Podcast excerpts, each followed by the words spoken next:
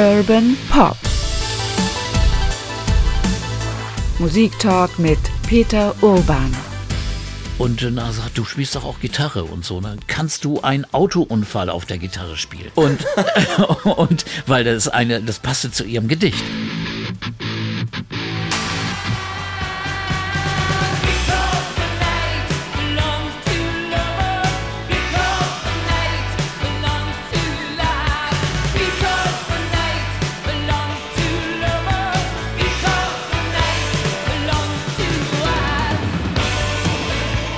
Kann schlecht an diesem Lied vorbei, wenn man über Patti Smith reden will. Und das wollen wir heute machen bei Urban Pop Musik Talk mit Peter Orban. Hallo Peter. Hallo Oke. Dabei ist Patti Smith ja gar niemand, trotz dieses sehr, sehr bekannten Liedes, also ihres großen Hits, möchte ich sagen, Because the Night. Äh, Patti Smith ist niemand, den man über Hits oder über Charts-Erfolge in dem Sinne ja bewerten würde oder auch sollte, finde ich. Sie entzieht sich gerade zu dieser Kategorie. Ja, das ist so? überhaupt keine Dimension bei ihr. Also die äh, Werke von ihr sind auch nicht so verkauft, außer ihre Bücher, die, dass man sagen kann, sie hat selbst für ihr berühmtestes Album Horses kein, keine goldene Schallplatte erreicht. Also insofern, das ist nicht die Kategorie, äh, in der man redet. Überhaupt nicht. Und trotzdem steht Patti Smith oder auch gerade gerade deshalb ist sie so faszinierend, ja, für eine bestimmte Ära der Rockmusik, aber auch für eine bestimmte Verbindung zur Lyrik. Heute würde man sagen zur Poetry, Poetry Slam vielleicht, was ja. sie da auf der Bühne macht. Wie hast du die wahrgenommen von Anfang an? Und wann ist sie dir zum ersten Mal begegnet? Kannst du das sagen, so musikalisch? Also schon ziemlich am Anfang. Also 76 kam das erste Album. Davor kannte ich sie nicht. Gut, das konnte man auch nur, wenn man in New York gelebt hat und genau in dieser Szene war. Aber als das Album rauskam, Horses, das dann schon in der, in der Kritik wunderbar besprochen wurde als wegweisendes Album. Diese Verbindung von, von Dichtung, von, von Lyrik, von, von praktisch von Bildern, die da beschrieben wurden und Musik, die, die rumlavierte zwischen allem äh, so vielen Einflüssen, äh, zwischen, zwischen Blues, zwischen Rock, zwischen Free Jazz, zwischen lauten Tönen, zwischen äh, Lautmalerei, akustischen Effekten, das, äh, das war schon beeindruckend. Also das fiel schon auf, ja. crashing his head against a locker, started crashing his head against a locker, started laughing hysterically when suddenly Johnny gets a feeling he's being surrounded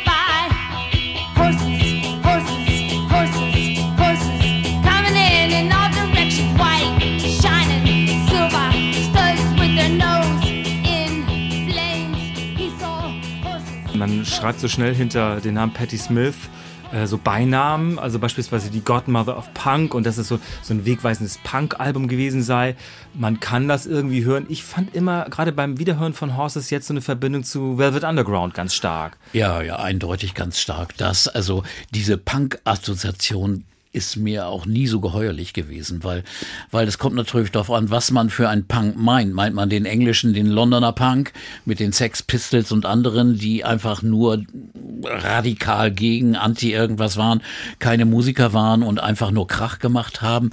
Aber hier äh, ist es ja eine amerikanische Tradition, die schon eben vom Velvet Underground ganz stark geprägt ist. Und äh, aber ich, ich höre da noch ganz, ganz viel mehr. Deswegen, mir ist das zu simpel, wenn dann immer der Punk da reingebracht wird. Es liegt auch daran, dass der Musiker, der wichtige Begleitmusiker von Patty, Lenny Kay, der hat den Begriff Punk eigentlich kreiert. Er hat den schon in den Ende der 60er benutzt in einer seiner Artikel. Er ist, ist Journalist gewesen und ich kannte den eigentlich als Journalisten für den Rolling Stone, für Cream und für andere Zeitschriften. Und da hat er diesen Begriff, Begriff genannt und deswegen verbindet man das eigentlich leicht. Aber, aber ich höre da ganz andere Sachen. Ich höre da ganz viel Blues, also Talking Blues bei, bei, bei Patti Smith. Oder wenn man, wenn man Stücke von Van Morrison nimmt, da gibt's eins auf, auf dem ersten Solo Soloalbum von Van Morrison, TB Sheets, äh, äh, jemand, der, der Tuberkulose hat und, und dessen, dessen Bettlaken. Das ist also ein ganz bitterböser, ganz trauriger, ganz, ganz harter, radikaler Song, wo der schreit und da denkt man wirklich, das sind Vorläufer. Oder Rolling Stones auf diesen Aftermath, da ist, da ist ein langer Song Going Home drauf, wo auch, wo auch äh, so ähnlich wie in einem langen, extrem äh, exzessiven Blues gesungen wird. Das äh, ist eher die Verbindung Verbindung, finde ich, zu Patti Smith. There's a mare, black and shining, with yellow hair. I put my fingers through her silken hair and found a stair.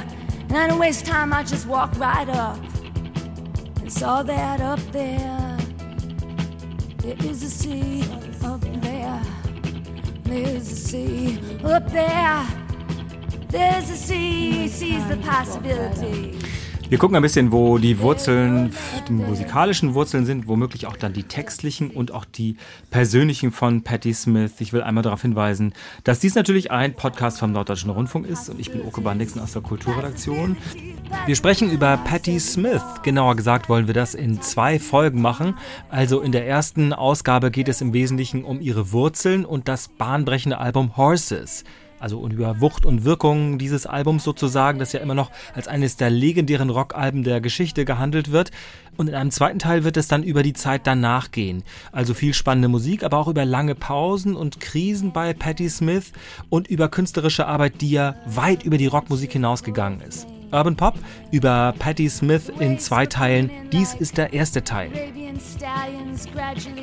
Vielen Dank für eure Mails und eure Post, die uns erreicht hat zu den letzten Folgen. Das war zum Beispiel zu Paul McCartney. Das hat vielen Spaß gemacht. Viel Vorschläge haben wir bekommen für weitere Folgen. Das nehmen wir gerne auf. Und wer uns schreiben möchte, der kann das weiterhin gerne tun unter urbanpop.ndr.de. Ja, also ich habe hier, sonst bringe ich ja oft auch, wenn ich sie dann habe, äh, Platten mit oder CDs. Heute liegen hier Bücher. Ja. Das ist auch öfter mal so, aber in diesem Fall hat sie die Bücher alle selber geschrieben. Also sie wäre womöglich auch, wenn sie nicht, äh, vielleicht auch durch Zufall oder durch Umstände, mhm. die wir noch klären müssen, wäre sie eine Autorin, also Rockmusikerin geworden wäre, wäre sie eine bekannte Autorin geworden. Ja, ja, sie ist eigentlich ja auch als, die, die hat nicht als Musikerin angefangen, hat sich auch nicht so betrachtet. Sie ist eine Autorin, eine Künstlerin gewesen, die hat im Buchladen gearbeitet und hat dann auch einfach mal angefangen, angefangen zu singen. Und sie hat nachher gesagt, nachdem sie das erste Album gemacht hatte, Horses, dachte sie, das wäre es jetzt eigentlich. Und jetzt geht sie zurück in ihren Buchladen, der berühmte Strand Bookstore in New York. Und äh, das, das war so ihr Weg auch. Und äh, der Buch, äh, der Weg als Buchautor ist ja auch extrem erfolgreich. Also das eine Just Kids hat den National Book Award in Amerika gewonnen. Das ist der höchste äh, Preis für Literatur, also für ein Sachbuch. Also insofern höher geht's gar nicht. Und er ist auch in 45 Sprachen übersetzt worden, ein, ein Weltbestseller. Also ich, ich glaube, von ganz ernsthaft hat sie an ihren Büchern viel mehr Geld verdient als äh, an ihren äh, Platten. Da bin ich ganz sicher. Es sind auch wirklich großartige äh, Bücher. Also das zweite, das ich hier gerade in der Hand halte, das ist M-Train. Äh, aber das davor schon erwähnte von dir, Just Kids, ist eben auch eine Erinnerung mhm. an ihren äh, frühen Jahre in New York, als sie mit ihrem Freund Robert Mapplethorpe vor allem zusammen lebte. Und darüber sprechen wir noch. Aber ich wollte einmal vorher noch einen Schritt zurückgehen, wo ja. Patti Smith herkommt. Äh, da bin ich nicht ganz klar geworden mit dem, was die Quellen da so sagen, mhm. die verschiedenen Quellen, die man so hat. Sie stammt offenbar aus einer streng religiösen Familie. So viel habe ich rausbekommen. Ja. Und aus Chicago oder aus der Provinz, das weiß ja, ich nicht sie, genau. sie, sie ist in Chicago geboren, das ist schon mal klar. Äh, die Eltern streng religiös. Die Mutter war früher Sängerin, aber äh, hatte keinen Job als Sängerin, wurde Kellnerin. Der Vater äh, arbeitete bei Honeywell, das ist äh, eine Firma für Flugzeugzubehör und, und war auch als praktisch ein, ein, ein, ein Fabrik ein Arbeiter. Und äh, aus diesem Milieu kommt sie. Und äh, mit vier Jahren sind sie dann weggezogen aus Chicago nach Philadelphia, nach Germantown ausgerechnet. Und da hat sie dann ihre Jugend, äh, die nächsten Jahre verbracht. Später sind sie dann nach New Jersey gezogen. Übrigens äh, nicht sehr weit weg von Bruce Springsteens Heimat. Und da hat der Vater dann gearbeitet und äh, sie hat die Schule besucht und hat dann äh, auch die Highschool abgeschlossen und ist dann aber seltsamerweise, man, man denkt doch, das ist doch ein talentiertes Kind. Nein, die ist in die Fabrik arbeiten gegangen nach der Schule und hat da ganz wichtige Erfahrungen gesammelt, die sie später auch äh, zu dem auch hat werden lassen, was sie geworden ist. Also äh, das erste Lied, das sie veröffentlicht hat, hieß Piss Factory. Also der ganze Hass auf diese Art von Leben und für diese äh, Art von, von Ausbeutung auch, die sie da auch erlebt hat, das hat sie da rausgekotzt in ihren ersten Aufnahmen. 16 in time to pay off. Get this job in a piss factory inspecting pipe. 40 hours, $36 a week, but it's a paycheck, Jack. It's so hot in here, hot like Sahara. You could faint from the heat, but these bitches are just too lame to understand. Too goddamn grateful to get this job, to know they're getting screwed up the ass. All these women that got no teeth. Aber das war so, so die Welt und sie ist dann aber von New Jersey, äh, nachdem sie die Fabrik geschmissen hatte, äh, nach New York reingegangen. Also über, die, über den Fluss dann rein nach New York und hat dann äh, irgendwie Fuß gefasst in diesem Künstlermilieu, das es da eben gab, Ende der 60er. Das war eben Greenwich Village oder East Village auch, ne? Und da äh, hatte sie dann auch schnell Kontakte zu den Beat Poets, also zu Leuten wie Burroughs oder äh, da ist sie auch gleich an Connections, an, an Leute gekommen, die extrem wichtig sind.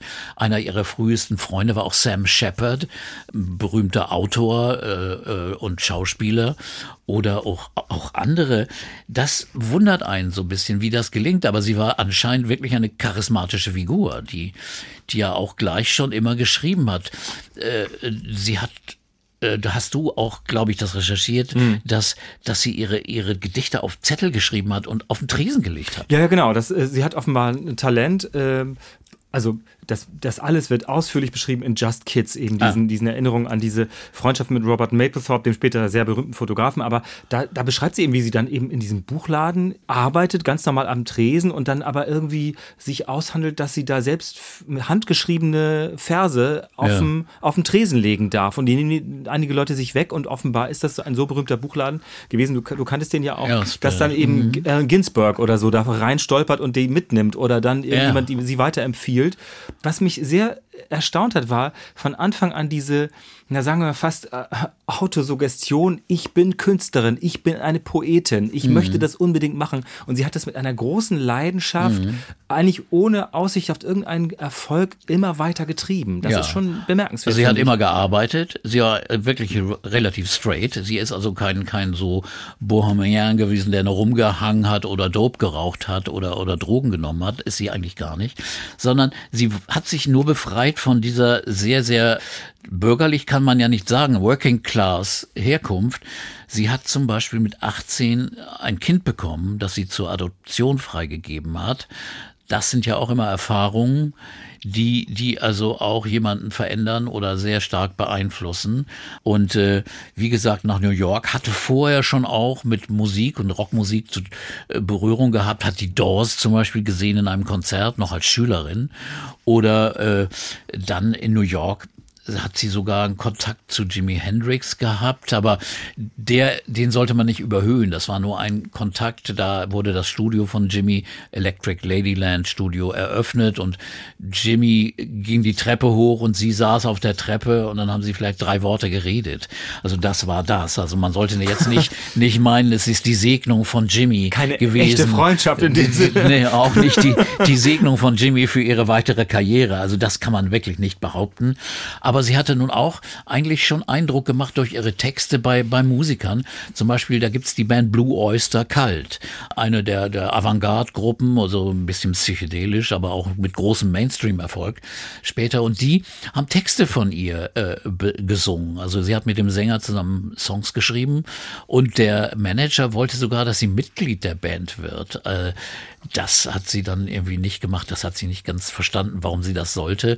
Aber äh, äh, ein bleibende Erinnerung war die, dass der Keyboarder Alan Lanier wurde später ihr Freund und langjähriger äh, Partner. Äh, aber äh, da gab es mehrere. Sie hatte also viele Affären und Verhältnisse mit Sam Shepard, eben mit Robert Mapplethorpe. Das war so eine eine eine nicht ganz definierbare äh, Beziehung, weil äh, Mapplethorpe war sich auch nicht sicher, äh, welcher Richtung er sexuell zugehört und es war war eine eine, eine, eine Sache von Höhen und Tiefen. Sie lebten jedenfalls zusammen im Chelsea Hotel. Also sie hat das Ganze mitgenommen, was man eigentlich so, äh, da kann man schon Romane drüber schreiben, allein über diese Zeit, was sie ja dann auch getan hat.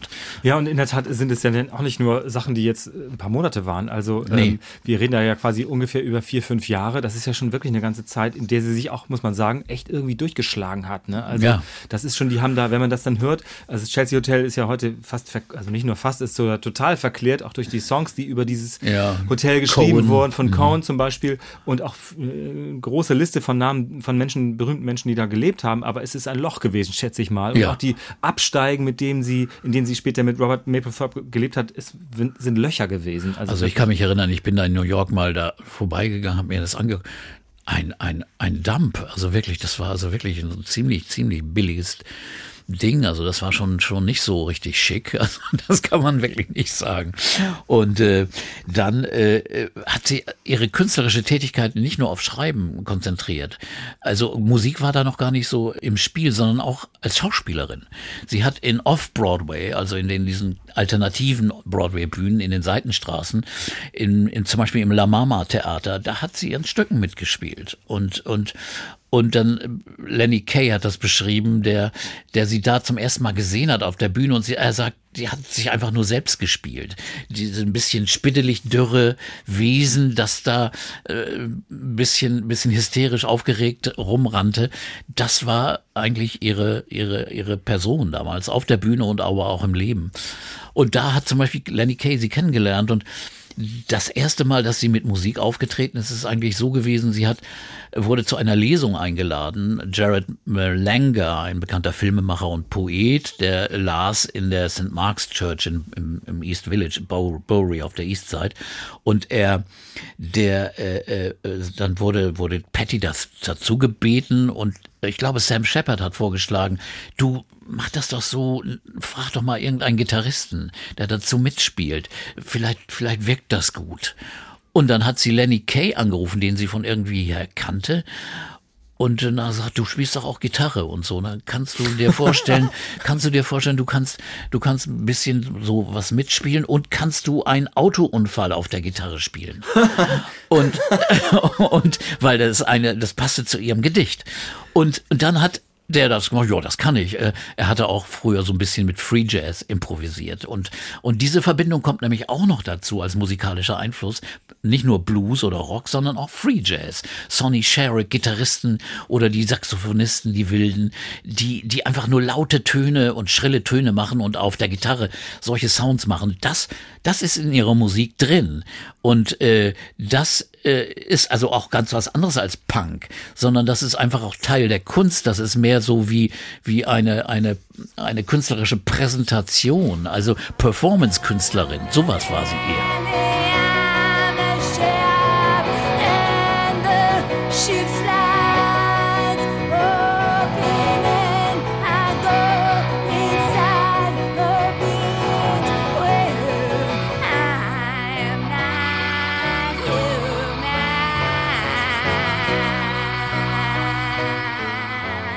Und dann ist sie in, diesem, in dieser Kirche ist sie aufgetreten und von da an hat sie das da immer, immer mehr gemacht eben.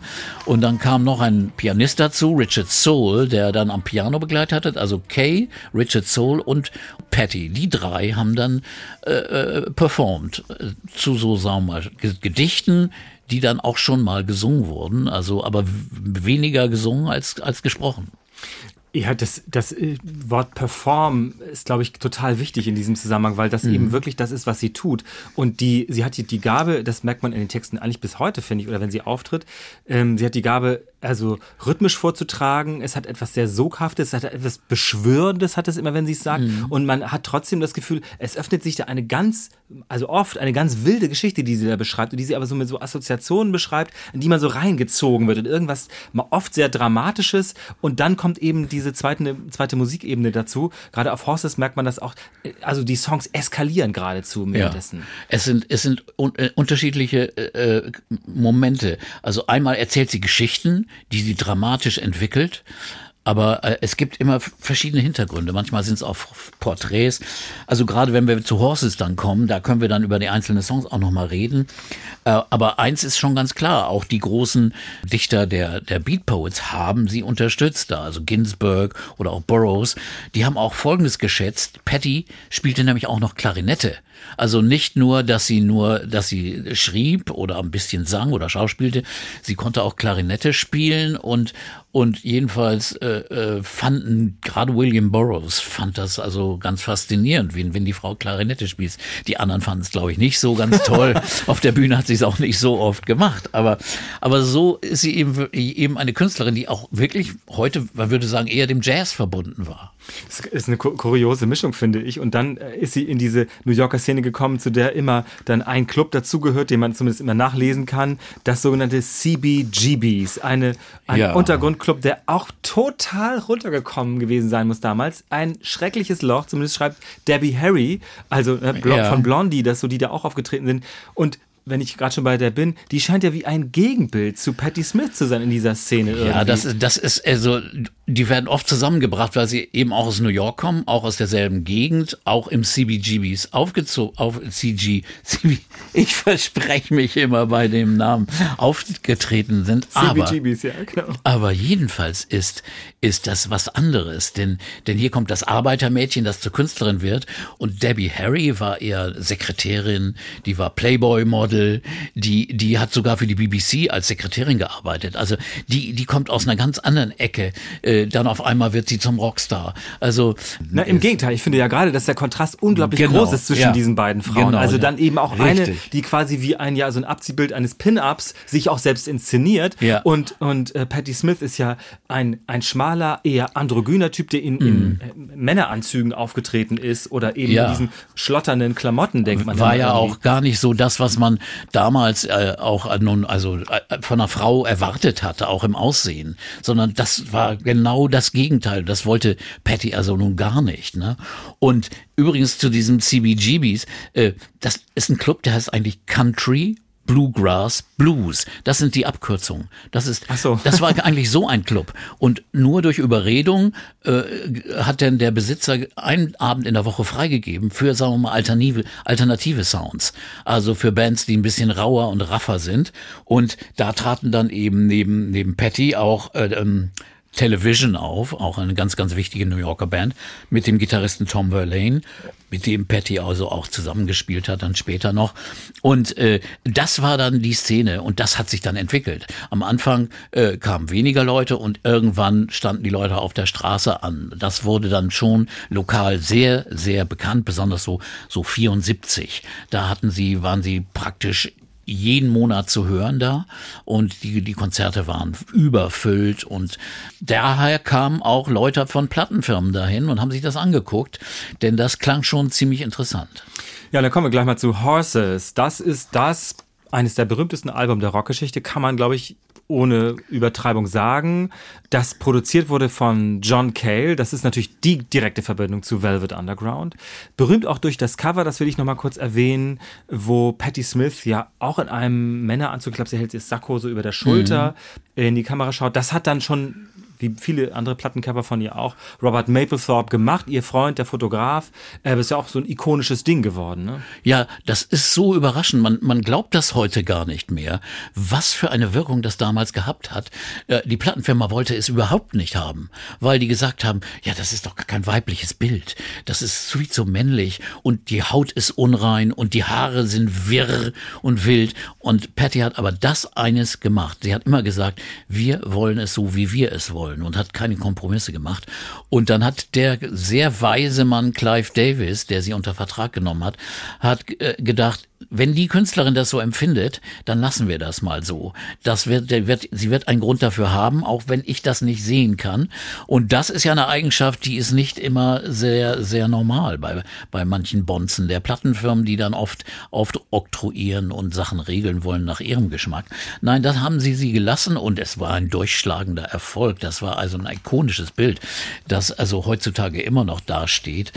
Und ähm, wir sollten noch mal kurz zurückkommen zu der Band, wer war das jetzt eigentlich? Also erstmal Lenny Kay, dann dieser Richard Soul und zu Lenny Kay muss man noch sagen, der ist Journalist gewesen und eben auch äh, ein Mann, der, der Platten veröffentlicht hat, Compilations, der hat Nuggets veröffentlicht, eine ganz, ganz wichtige Compilation von, von One-Hit-Wonders, also von Bands, die nur einen Hit hatten, so Garage-Rock-Bands, die, die aber, dieser Sampler hat legendären, äh, legendäre Ausstrahlung gehabt und er hat in, in bekannten Zeitschriften geschrieben und spielte eben auch Gitarre und dann kam noch Ivan Kral dazu, der Bass und Gitarre spielte, ein tschechischer Musiker, der äh, in New York lebte. Und erst später, äh, die hatten kein Schlagzeug. Und erst später kam dann der Soundmann aus dem CBGBs, der konnte auch Schlagzeug spielen. Den haben sie sich rübergeholt und erst kurz vor, vor Beginn der Aufnahmen zu Horses haben sie mit einem Schlagzeuger zusammengespielt. Die mussten erstmal sich einspielen und üben, wie das nun mit dem Schlagzeug geht, weil wenn du in einem Quartett oder Trio spielst, wo kein Drummer ist, dann kannst du das Tempo ständig variieren. Das ging immer je nach Poetry, je nach Text ging es mal langsamer, mal schneller und so. Und das kannst du mit dem Schlagzeuger nicht machen, der wird wahnsinnig. Also der, der, da muss dann also irgendwie eine, eine gemeinsame Ebene gefunden werden. Und daran haben sie lang gearbeitet. Und äh, wie gesagt, mehrere Plattenfirmen haben sich umworben. Äh, RCA, dann ein Jazzlabel, aber äh, Clive Davis, ein ganz wichtiger Mann, der ein neues Label gründete, Arista Records, der hat sie unter Vertrag genommen, weil er er hat ja ganz viele andere berühmte Künstler entdeckt und äh, gefördert und hat aber hier den, den das Gespür gehabt. Hier ist was und das war ja keine Musik, die man irgendwo vergleichbar aus der Schublade ziehen konnte. Das war ja total originell. Nicht so was wie, es ist so ähnlich wie ja, das und das oder nichts, ne? Okay. Sondern das war ganz neu und originell in dieser Mischung aus, aus Poetry und, und, und, sagen wir, ein bisschen wilden Rock, aber auch so, sagen wir, so mal Ambience Rock. Das hat er erkannt und hat sie einfach machen lassen und hat aber auch zugestanden, dass die so aufnehmen konnten, wie sie wollten, haben das im Electric Ladyland Studio gemacht mit dem Geist von Jimmy und da ist der Segen. haben aber dann auch einen Produzenten dazu geholt und das war ja auch eine ganz wichtige Entscheidung, äh, denn denn es hätte natürlich auch irgendein Hitproduzent sein können, aber es war ein Mitglied von Velvet Underground eben John Cale, der, der walisische Musiker, der extra dann rübergekommen ist nach, nach New York wieder und hat die sich Band sich angeguckt und hatte natürlich eigentlich vor, die ein bisschen zu strukturieren, was er dann aber nicht gemacht hat. Er hat sie, er hat sie, sagen wir mal, nicht in irgendeine eine, eine, eine, eine Kuchenform reingedrängt und gebacken, sondern er hat sie machen lassen. Er hat sie nicht gezähmt, er hat sie wild sein lassen. Und das spürt man von diesem Album. Das, das, das ist so von vorne bis hinten so. Uh, da denkt man, Mann, das ist so empfunden, so als wenn man live dabei wäre im Studio. Every night before I rest my head, see those dollar bills go swirling in my bed. I know they're stolen, but I don't feel bad. I take that money, buy you things you never had. Oh,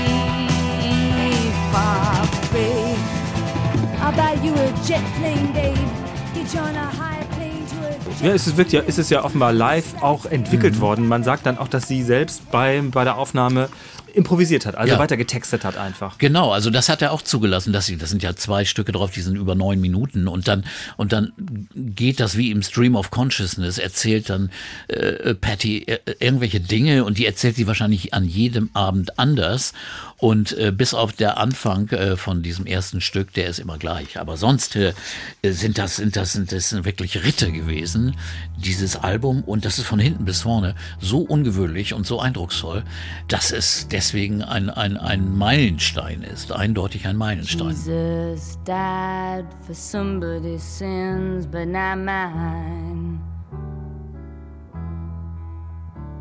Milton, pot of thieves, wild cord of my sleeve, thick. Heart of stone, my sins my own, they belong to me. Me. Also natürlich ist sehr berühmt von diesem Album sind mindestens zwei Songs. Also es lohnt sich wirklich, das ganze Album Ja. zu hören und zwar in Gänze, ohne Unterbrechung und ohne, dass man aufs Handy guckt. Möchte ich mal sagen. Schwierig heutzutage, ne? Ja, aber ganz ehrlich, das anders kann man das nicht genießen. Man kann ja nicht auf einmal kurz mal abschalten und dann in dem, ins, an Ende, ans Ende dieses Stückes gehen. Also das ist Das Gloria, das, damit fängt es an. Jesus died for somebody's sins, but not for mine. Das ist ja ein Song von Van Morrison, den sie quasi mit Ja. einem neuen Intro versehen hat, wenn ich das richtig Und das, verstanden habe. das Intro ist ja auch schon, das hat natürlich für riesiges Aufsehen gesorgt und so. Äh, Jesus ist für, für viele Menschen gestorben, aber nicht für mich, hat sie da gesagt. Und das war natürlich schon auch in Amerika äh, ein, ein Statement, also ein ziemlich provokantes Statement. Und daraus, das hat sie aber nicht provokant rausgeschrien, diesen Satz, sondern den sagt sie ganz, ganz so leise da rein. Und das finde ich also auch besonders ganz besonders spannend. Also das das ist schon ein Einstieg, der der einzigartig ist und dann ist sie einfach stark beeinflusst von französischem von dem französischen Dichter Arthur Rimbaud, der eben mit Symbolismen und Bildern arbeitet. Das war Baudelaire und diese Dinge sind einfach ganz wichtig für sie gewesen und das hat sie einfach in die englische Sprache übertragen und äh, geht nun in, auf diese Reise auf diesem Album und äh, nach, nach Gloria geht's dann weiter mit, mit Redondo Beach. Das ist so eine Art Reggae, aber, aber da handelt's von, von zwei Freundinnen auf einem Redondo Beach war ein bekanntes lesbisches, äh, äh, ein Strand, ein lesbischer Strand, wo sich les lesbische Frauen trafen. Äh, gleichzeitig aber auch handelt er auch von einem Streit mit ihrer Schwester. Let Dream Hotel. You just had to quarrel, sent you away. I was looking for you.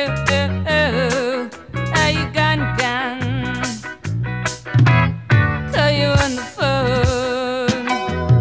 Another dimension where you never persönliche Sachen und, und allgemeine Dinge kommen da oft zusammen. Und dann gibt's äh, einen Song, der Birdland heißt, der äh, auch wieder ganz, ganz spannend ist. Der erzählt nämlich eine Geschichte von, in einem langen, langen äh, Monolog von, von Wilhelm Reich. Den hatten wir doch auch mal. Den hatten wir schon mal bei genau, Kate Bush. Bei ja. Kate Bush. Und zwar aufgrund der Biografie von Peter Reich, dem Sohn, geht's da um Wilhelm Reich, der ja immer mit UFOs geliebäugelt hat und auf die UFOs gewartet hat. Und diese Geschichte, die erzählt sie jetzt hier in diesem Lied. His father died.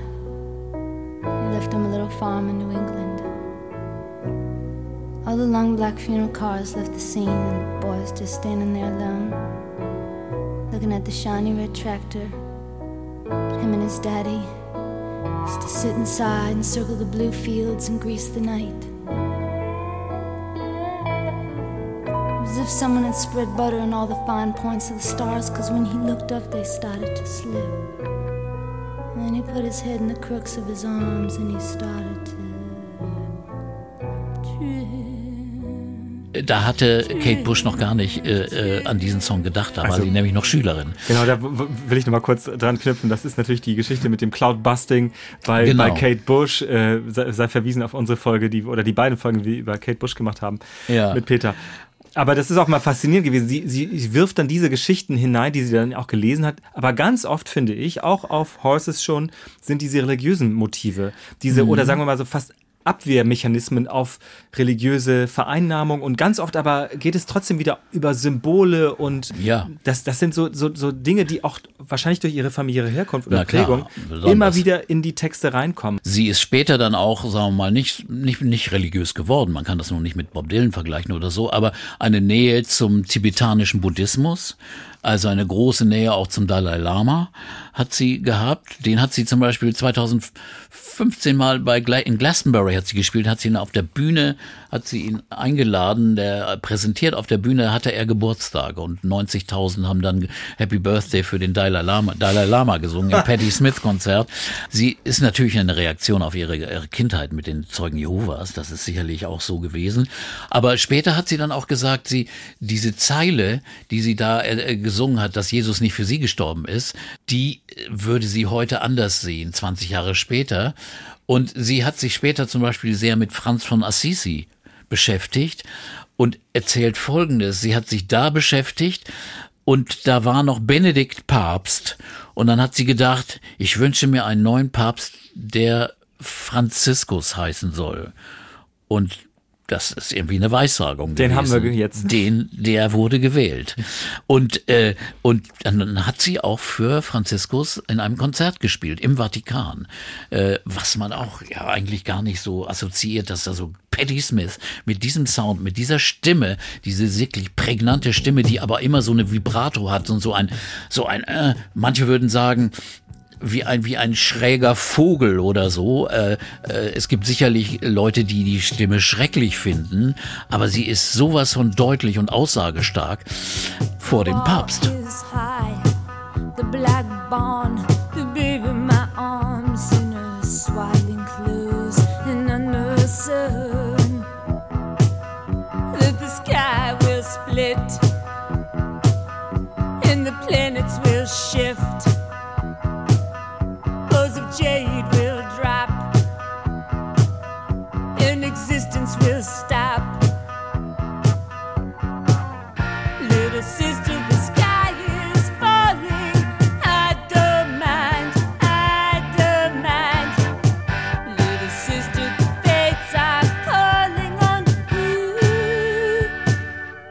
Ist ja bei Patti Smith bei allem ähm, auch Erfolg von, von Horses und was ja viel ihr auch zugeschrieben wird. Sie kann auch, glaube ich, durch die letzten Jahre, Jahrzehnte ganz viel in sich vereinen, diese ganzen Strömungen. Manchmal hat man Ja. das Gefühl, sie ist ganz, lebt jetzt ganz in dieser, dieser Zeit, also ganz auch als, als ältere Künstlerin ganz bewusst, aber sie hat auch diese Verbindung eben in die 70er und bis Ende der 60er Jahre, ohne dass man das Gefühl hat, sie ist ja gerade wieder aufgetreten, auch in Deutschland, dass sie irgendeine Oldie-Show bietet oder so. Das ist gar nicht so. Überhaupt nicht. Sie hat jetzt vor, vor einigen Wochen im Stadtpark hier gespielt. Ich war dummerweise nicht da, aber ich kriegte Berichte von so einem bewegenden Konzert, von so einer Innigkeit, äh, einer Substanz, einer Kraft, die da drin ist, allein durch ihre Worte und ihr jetzt ein bisschen ruhigeres und sag mal etwas so, äh, naja, sie ist 75, aber trotzdem weise, aber intensiv auf jeden Fall. Und das muss, muss außergewöhnlich sein. Und äh, sie ist ja sehr oft in Deutschland gewesen, auch als Künstlerin, äh, in Galerien gesungen, äh, an, an Theaterbühnen, auch alleine, äh, nur mit Gitarrist zusammen ist sie äh, hier auf Kampnagel aufgetreten. Also sie hat all das gemacht und äh, sie hat eben, äh, wie gesagt, immer wieder religiöse Momente in ihren Texten drin, aber in ihren Texten kommt eigentlich auch alles vor. Also ein Lied Kimberly auch auf Horses ist ist ist über ihre Schwester, aber kein so niedliches Lied über ihre Schwester, sondern das sind dann wirklich tiefe tiefe philosophische poetische Texte, äh, die man nicht sofort begreift. Da muss man schon mal wirklich genauer durchlesen. Äh, erfordert wirklich wie moderne Lyrik manchmal sehr sehr starkes Nachdenken und Recherchieren. Ja, und das, das titelgebende Stück Horses, das ist ja auch in einem äh, komplexen Werk, das eigentlich Land heißt. Ja. Da werden dann auch mehrere von diesen Stimmen von ihr aufgenommen. Also es laufen quasi mehrere Patties, die, die singen, die sich selbst überlagern in einer ja auch eskalierenden Form. äh, Wird da, wird da Text übereinander geworfen, möchte Ja. ich sagen. The possibilities dipping started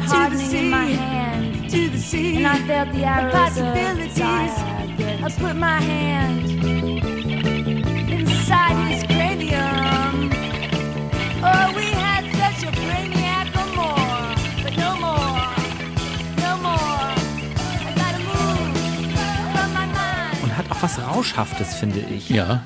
Und, und das, das Neue ist auch, dass das eben auch mit der Stimme gemacht wird. Solche Sachen hat man sonst nur instrumental gemacht, wenn man an Hendrix denkt oder sowas. Ne? Aber hier war die Band ja gar nicht so äh, virtuos. Es war nun keine Band, die irgendwelche großen technischen Fähigkeiten demonstrieren wollte, sondern aber für den Zweck, für die Bebilderung, der, die akustische Bebilderung dieser Texte ist diese Band sehr, sehr perfekt gewesen.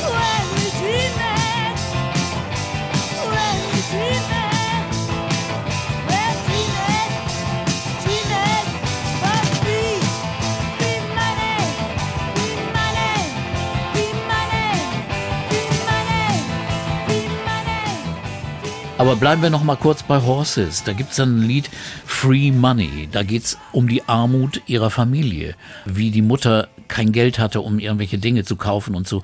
Und das aber nicht in einfacher plakativer Form, sondern eben eben auch in poetischer Form ausgedrückt. Oder dieses eine Lied Break It Up. Sie ist mit ihrer einen, sie hat drei, sie hat äh, drei Geschwister, einen Bruder und zwei Schwestern.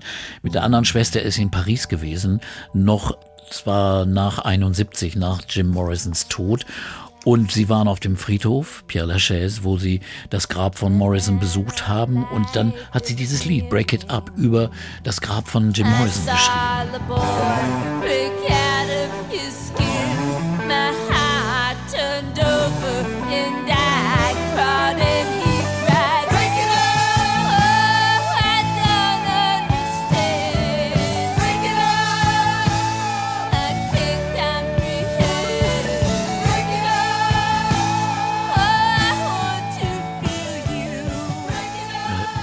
Stein, der da steht.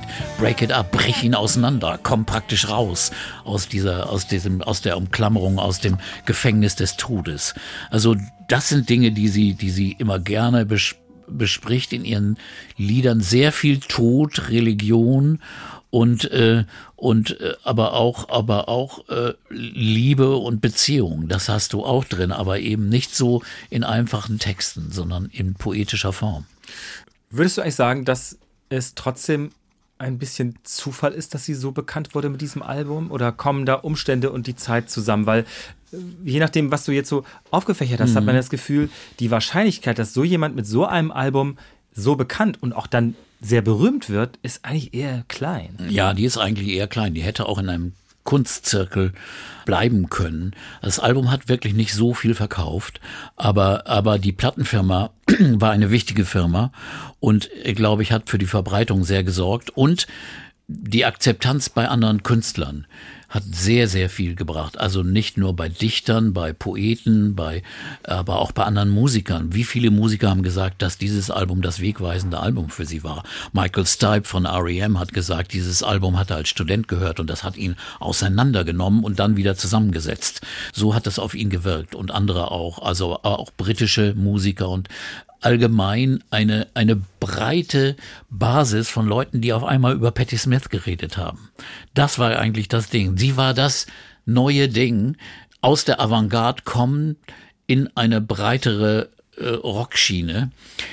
Und das wurde durch die nächsten Platten dann also auch versucht, äh, man, man hat versucht, das dann also auch dann in Erfolg umzumünzen. Äh, das nächste Album zum Beispiel äh, Radio Ethiopia war also ein Album, das, das zum Beispiel mehr in so in Rockform produziert war.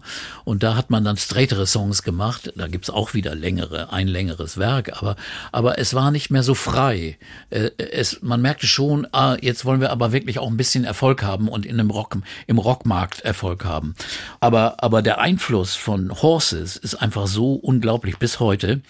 Und das ist sicherlich auch ihr bestes Werk. Das ist äh, zweifellos wird auch immer noch gefeiert und zelebriert. Jetzt äh, zum Beispiel zum 30. Jubiläum und zum 40. Jubiläum wurde es also auch wieder neu aufgeführt. Sie hat eine Tournee gemacht, Horses, äh, in 2015, wo sie das gesamte Album, was sie sonst ja nie gemacht hat in Konzerten, ganz gespielt hat. Und hier machen wir mal einen Schnitt nach Horses, dem legendären Album der Patti Smith Group Mitte der 70er Jahre. In einem zweiten Teil werden wir dann, Peter, noch auf die anderen Werke eingehen. Also was kam danach eigentlich? Welche Rückschläge gab es? Die lange Pause zwischendurch in ihrer Karriere, die Krisen, aber auch immer wieder die Neuanstöße, die von ihr gekommen sind, die neuen Formationen und die neuen künstlerischen Werke. Höhen und Tiefen sozusagen der langen und spannenden Karriere von Patti Smith in einem zweiten Teil. Danke für heute. Danke, Oke. must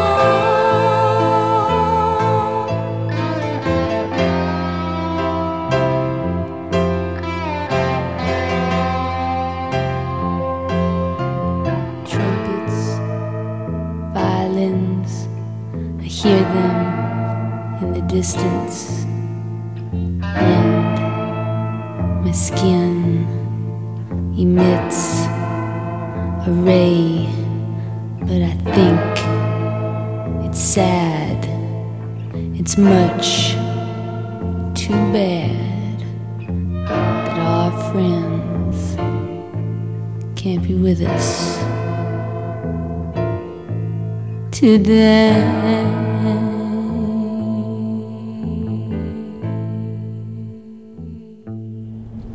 Wir haben wirklich alles versucht. Es ist einfach nur eine Katastrophe. Und ich bin wirklich, wirklich ratlos und weiß einfach nicht mehr weiter.